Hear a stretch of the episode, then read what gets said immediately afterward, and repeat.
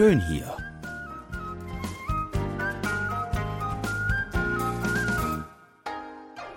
Ausflugstipps für Korea.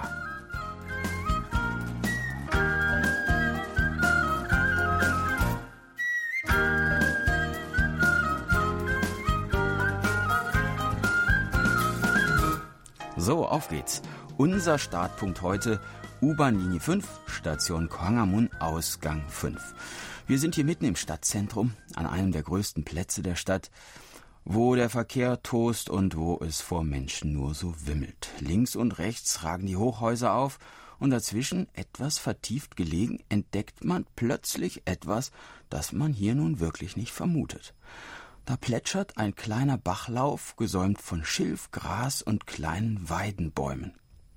Wir sind am Wasserlauf Chongezon.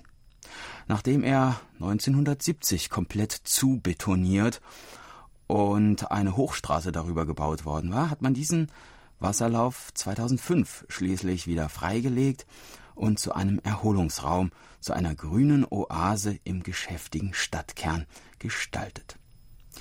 Vom Chonge Plaza aus führt ein 2,9 Kilometer langer Weg am Wasser entlang und ein Stück davon wollen wir heute gemeinsam gehen.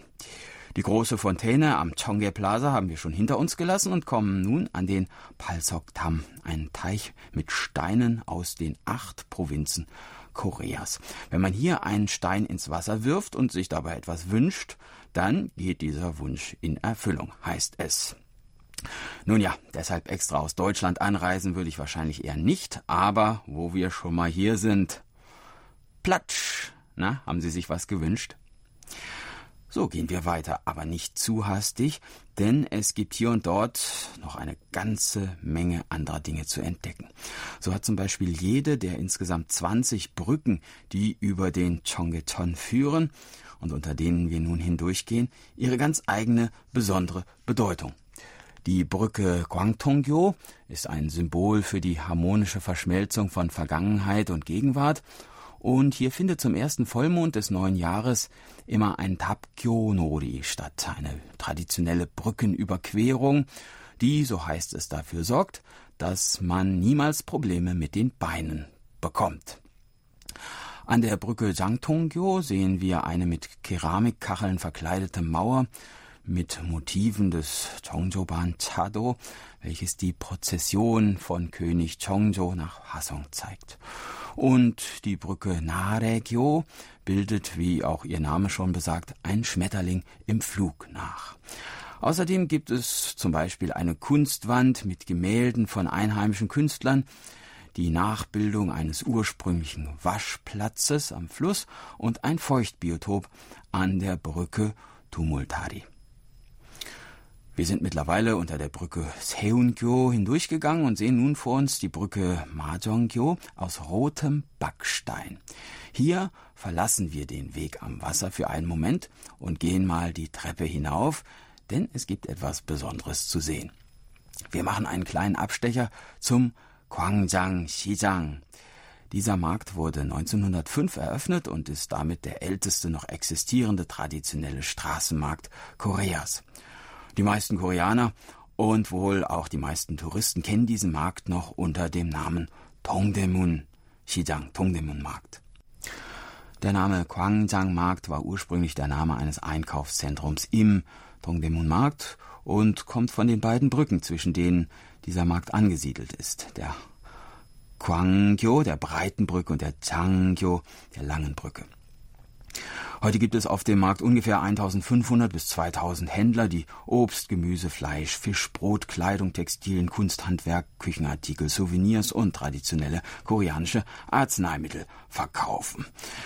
Ja, damit wir am Ende nicht zu viel Zeug mitschleppen müssen, schlage ich vor, wir begeben uns vorsichtshalber einfach an einen der zahlreichen Imbissstände, an denen hier traditionelle koreanische Küche angeboten wird.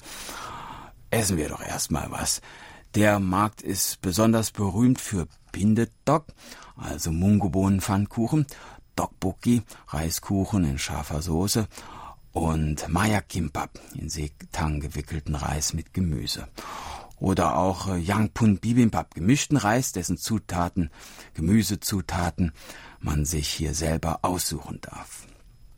So, nachdem wir uns endlich für eine der unzähligen Köstlichkeiten entscheiden und schließlich etwas stärken konnten, kehren wir nun zum Chongechon Wasserlauf zurück. Wir passieren die Brücke Osan-Sugyo, wo von April bis Oktober Modenschauen am Wasser stattfinden, immer am zweiten Samstag des Monats, jeweils ab 20 Uhr. Oberhalb des Flusses liegt nun übrigens der Schrein Tongmyo aus dem Jahr 1601 zu Ehren des chinesischen Militärkommandanten Guan Yu, der im dritten Jahrhundert gelebt hat.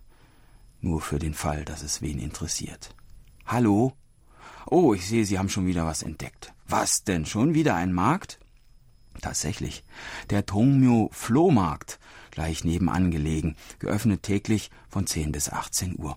Nostalgisch untermalt von Bung-Chak-Schlagern aus den 70ern, die im Hintergrund aus den Lautsprechern klingen, gibt es hier alles, was ein zünftiger Flohmarkt zu bieten hat. Kleider, Schuhe, Bücher, Musikinstrumente, Möbel, Elektrogeräte, Geschirr, Besteck und das alles zu Spottpreisen. Schön billig hier. Ach, und dabei wollten wir doch eigentlich nur gucken. Eigentlich. Okay, ich bestell schon mal den Lastwagen. Also dann, bis nächste Woche.